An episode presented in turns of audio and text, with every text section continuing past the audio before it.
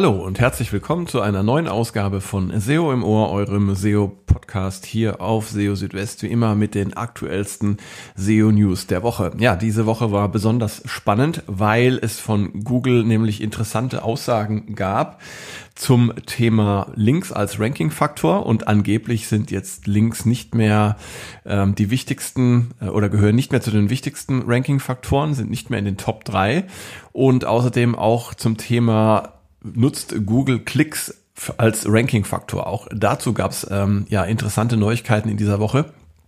Auch denen werden wir in diesem Podcast ein bisschen nachgehen.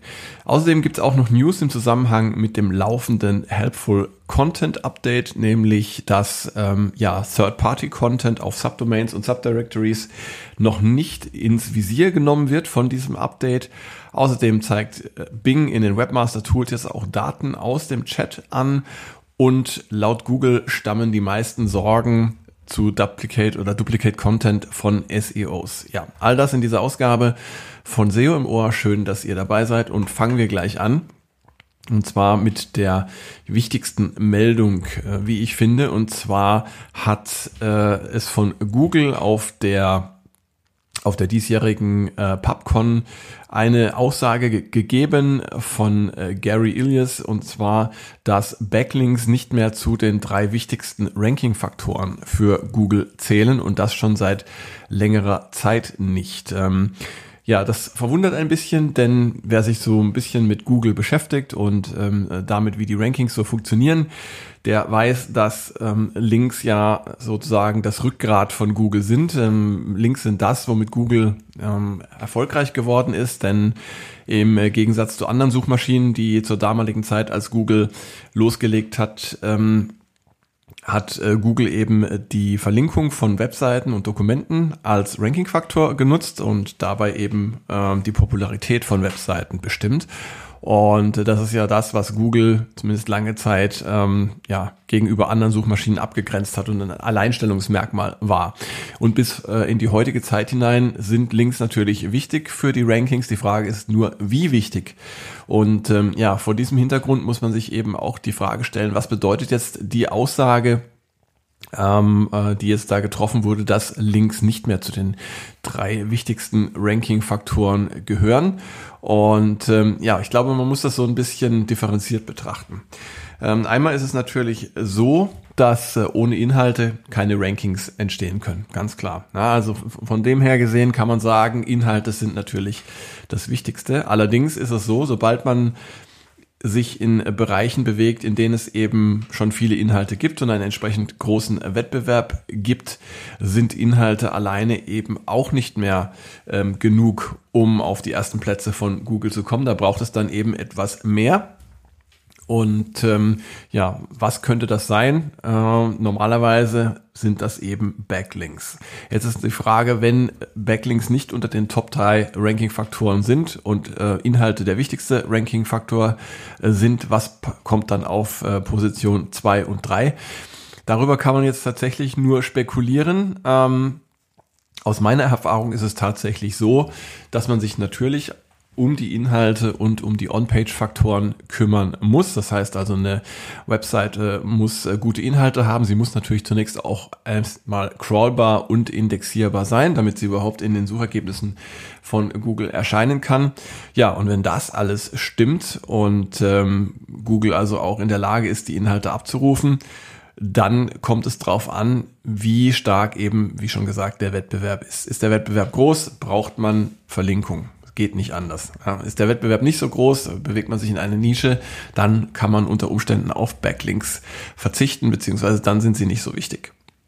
Ich glaube, so muss man das einordnen. Das heißt, ihr müsst also immer schauen, in welchem Umfeld bewegt ihr euch mit, mit eurer Website und wie groß ist da der Wettbewerb. Und wenn ihr eben in einem stark umkämpften Bereich unterwegs seid und ihr habt schon alles getan, damit On-Page eben ähm, die Leistung stimmt, damit ihr gute Inhalte mit Mehrwert habt, Stichwort Helpful Content Update, da kommen wir nachher auch noch drauf, ähm, und ihr merkt, da geht es trotzdem nicht richtig vorwärts, ja, dann ähm, stellt sich natürlich wirklich die Frage, ähm, ob Links da nicht äh, notwendig sind und die Frage natürlich auch, wie kommt man an Links ran. um äh, ja dann da entsprechend noch den, den letzten Schritt zu gehen und vielleicht unter die Top 10 von den Suchergebnissen zu kommen. Wie so oft bei solchen Aussagen von Google muss man sie also mit Vorsicht genießen und äh, in den richtigen Kontext einordnen. Aber ich denke mal, ähm, man sollte daraus jetzt nicht den Schluss ziehen, dass Backlinks ähm, weniger wichtig sind oder dass man keine Backlinks mehr braucht. So viel dazu und dann gleich noch etwas anderes, was auch mit den Rankings in Google zu tun hat. Und ähm, es geht um einen Ranking-Faktor, den Google ja immer ähm, als solchen nicht äh, einräumen möchte, beziehungsweise von dem Google immer ähm, äh, abstreitet, dass es ein Ranking-Faktor ist. Und zwar reden wir von Klicks. Ähm, genauer gesagt könnte man auch von der Klickrate sprechen oder auch von Nutzerdaten allgemein. Ähm, dazu zählt zum Beispiel auch die Absprungrate oder die Verweildauer. All das sind Dinge, von denen wird ja immer wieder ähm, ja, äh, oder über die wird spekuliert, ähm, ob sie äh, auf die Rankings Einfluss nehmen können oder nicht. Und ähm, ja, jetzt gab es da in einem aktuellen Gerichtsverfahren, es läuft ja in den USA gerade eine äh, Wettbewerbsklage gegen äh, Google. Da hat ein ehemaliger Google-Mitarbeiter ausgesagt, ähm, dass äh, ja, es bei Google wohl die Vorgabe gibt, dass äh, in der Öffentlichkeit die Rolle von Klicks in der Suche nicht diskutiert werden soll. Und ähm, der Entwickler soll auch bestätigt haben, dass äh, jeder wisse, dass Google Nutzerdaten in der Suche verwende, aber dass man eben versuche, das nicht zu bestätigen. Ähm, und er glaube, das geschehe aus dem Grund, um den Eindruck zu vermeiden, SEO könne zur Manipulation der Suchergebnisse verwendet werden. So, und jetzt ähm, stellt sich natürlich auch hier wieder die Frage, wie ist das einzuordnen? Also ich persönlich bin ja schon länger der Meinung, dass Google ähm, wie zum Beispiel Klicks nutzt für die Suche in irgendeiner Weise, denn welche besseren Daten kann es geben, als sozusagen diese, ähm, ja, dieses Feedback aus erster Hand von äh, den Nutzern?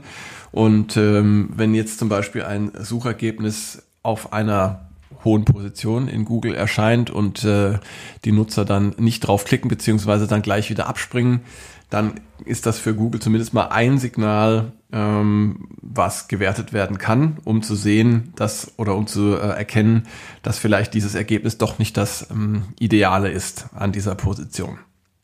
Und äh, Google nutzt ja Klicks auch an anderer Stelle, zum Beispiel auch für Google Ads und hat da natürlich auch entsprechende Mechanismen entwickelt, äh, mit Click-Spam umzugehen. Auch wenn diese Mechanismen natürlich nicht perfekt sind, das muss man auch, muss man auch sagen. Das heißt also, hier kommt es schon immer mal wieder zu Problemen. Aber, und das ist, glaube ich, der Punkt, Google ist in der Lage, diese Daten oder diese Nutzerinteraktionen zu verwenden und tut das auch. Und aus diesem Grund gehe ich einfach mal davon aus, dass das Ganze eben auch in der Suche passiert, in der organischen.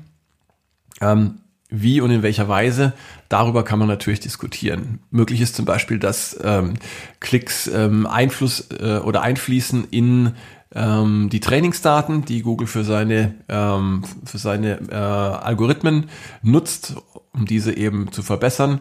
Und äh, ja, dass es auf diese Weise vielleicht keinen direkten Effekt gibt auf die Rankings, aber zumindest mal über die Trainingsdaten und dann die entsprechende Anpassung der Algorithmen einen indirekten Effekt. Ähm, ja, also ich glaube ähm, zumindest mal, dass wir sehen, Klicks spielen in irgendeiner Weise eine Rolle für die Suche und äh, Google wird diese auch nutzen.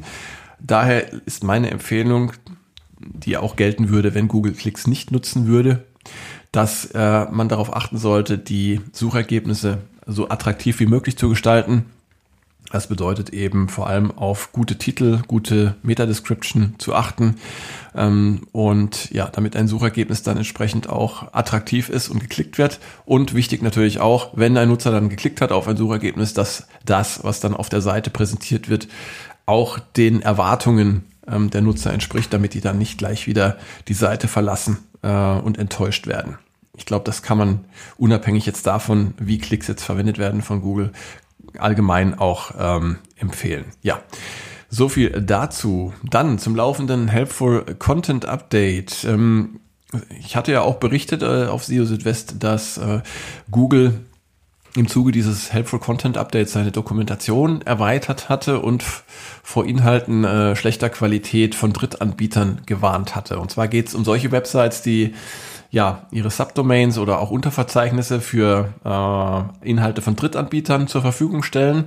Und äh, Google hatte in seiner Dokumentation eben darauf hingewiesen, wenn diese Inhalte problematisch sind, dann kann das eben der Bewertung der Website insgesamt schaden.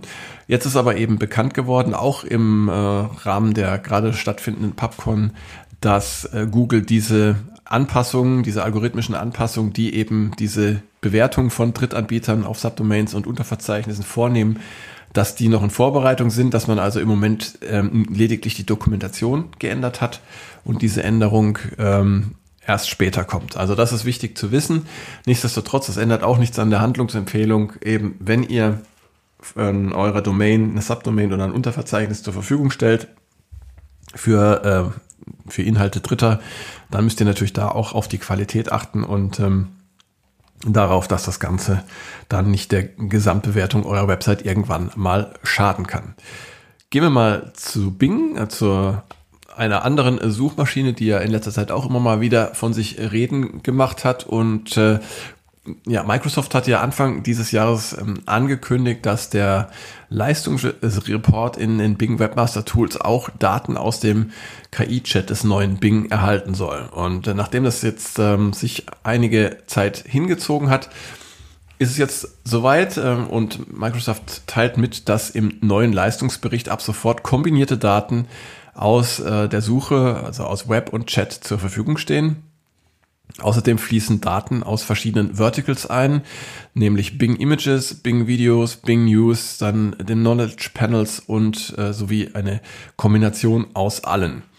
Wer allerdings gehofft hatte, die Daten aus dem Chat äh, mit denen aus der Suche vergleichen zu können, der wird leider enttäuscht, denn die Daten stehen nur kombiniert zur Verfügung und Keywords und URLs werden nur für den Bereich Web angezeigt. Ja, zuvor war ja spekuliert worden, dass Bing die Daten aus dem Chat zurückhält, weil sie für Website-Betreiber abschreckend sein könnten, weil man vielleicht sieht, dass ähm, ja aus dem Chat einfach nur wenige Klicks kommen. Äh, und es könnte auch der Grund dafür sein, dass man die Daten jetzt eben nicht äh, isoliert separat sehen kann. Die Search Performance API wurde entsprechend erweitert und umfasst jetzt auch Daten aus allen Bereichen und mit einem zukünftigen Update sollen die Daten auch per API separat abrufbar sein, so wie es im Frontend bereits der Fall ist. Ja, und dann noch was zu Duplicate Content. Ähm, ja, manche sehen ja Duplicate Content noch immer als zentrales Problem an, mit dem sich äh, SEOs beschäftigen müssen. Und die Sorge dabei ist stets, dass es durch mehrfach vorkommende Inhalte zu einem internen Wettbewerb äh, der sogenannten Kannibalisierung kommen könnte. Aber dabei gibt es verschiedene Arten von Duplicate Content, wie zum Beispiel Duplicate Content durch URL-Parameter oder aufgrund von identischem Content, der auch auf anderen Websites erscheint oder auch Duplicate Content durch wiederverwendete Textblöcke, sogenannter Boilerplate-Text. Und nicht jede Form von Duplicate Content ist aus SEO-Sicht kritisch. Google äh, kann sich zum Beispiel bei Seiten, die unter verschiedenen URLs erreichbar sind, jeweils für eine URL entscheiden, die dann in der Suche erscheint. Und damit Google die richtige URL wählt, kann man äh, Canonical-Signale wie zum Beispiel Canonical Links oder auch interne Links verwenden. Und äh, ja, oftmals wird das Problem des Duplicate Contents auch zu hoch aufgehängt und übertrieben. Und da ist eben eine differenzierte Betrachtung notwendig. John Müller schrieb jetzt auf Twitter, die meisten Sorgen wegen Duplicate Content äh, ja, stammen von SEOs. Und er schrieb aber auch, dass äh, SEOs inzwischen die Nuancen bei Duplicate Content gut erkennen und äh, für strukturierte Websites sorgen. Ja, was er damit sagen will, ist, ähm, man muss halt bei Duplicate Content genau hinschauen und äh, nicht jede Art von Duplicate Content ist äh, gleich ein großes Problem, sondern da muss man wirklich dann einen genauen Blick drauf werfen, vielleicht auch mit der entsprechenden Erfahrung um dann zu bewerten, ähm, wo wirklich Handlungsbedarf besteht und wo nicht. Schon vor einigen Jahren hatte John Müller erklärt, dass Duplicate Content auf den meisten Websites eher ein kleines Problem darstellt, mit dem Google gut umgehen kann. Außerdem eine Penalty wegen Duplicate Content gibt es ohnehin nicht. Also denkt dran, Duplicate Content, immer schauen, was sind die einzelnen Umstände, ist es wirklich problematisch oder nicht.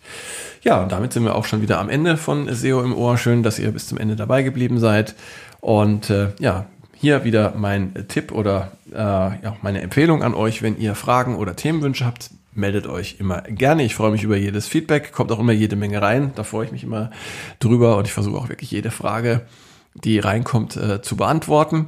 Und ihr könnt gerne mit mir Kontakt aufnehmen über LinkedIn, Mastodon, Twitter oder auch per E-Mail, wie ihr das möchtet. Und ähm, ja, in einer Woche ungefähr gibt es dann die nächste Ausgabe von SEO im Ohr und bis dahin natürlich auch jeden Tag die aktuellsten SEO-News für euch hier auf SEO Südwest. Dann erstmal eine gute Zeit. Bis dann. Ciao, ciao, euer Christian.